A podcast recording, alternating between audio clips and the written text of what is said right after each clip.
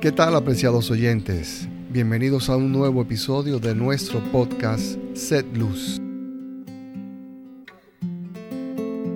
Hoy en este octavo episodio comentaremos sobre la parábola de la oveja perdida. A ver qué el Señor tiene guardado ahí para nosotros. Les dijo, ¿quién de vosotros que tiene cien ovejas, si pierde una de ellas, no deja las noventa y nueve en el desierto y va a buscar la que se perdió hasta que la encuentra?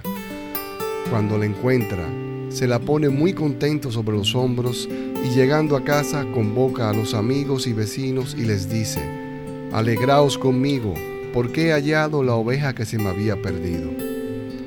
Os digo, que de igual modo habrá más alegría en el cielo por un solo pecador que se convierta que por 99 justos que no tengan necesidad de conversión.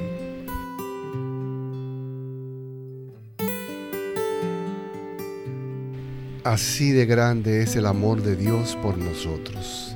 Nos quiere tanto que siempre está saliendo a nuestro encuentro procurando que volvamos a Él.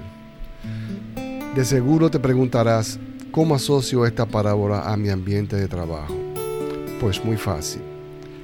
Todos fuimos creados para amar a Dios sobre todas las cosas y a nuestros semejantes como a nosotros mismos.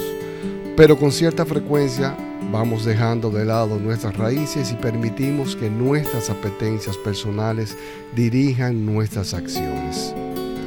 En las oficinas vemos con tristeza cómo supervisores maltratan a sus colaboradores, les exigen lo que ellos mismos no son capaces de dar y cómo algunos empleados reaccionan a veces ocultando informaciones, tratando a los clientes con desgano y limitando su trabajo lo más posible, pensando equivocadamente que con esa actitud retribuirán el maltrato recibido de sus supervisores.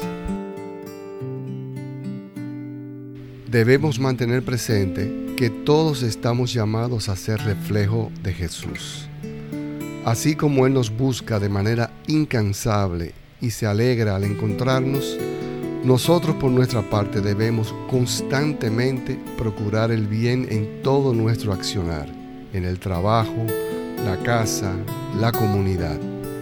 No hay mayor satisfacción que la que sentimos cuando contribuimos efectivamente con la transformación de un compañero de labor, un amigo o un familiar. Cuando con nuestro ejemplo de vida podemos motivar a otros a ser mejores personas. ¿Acaso no es eso lo que todos deseamos?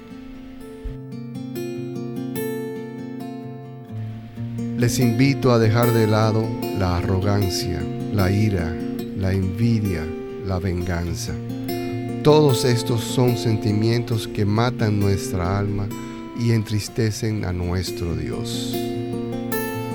Dicen con gran asertividad que trabajar para Dios en la tierra no paga mucho, pero su plan de jubilación está fuera de serie.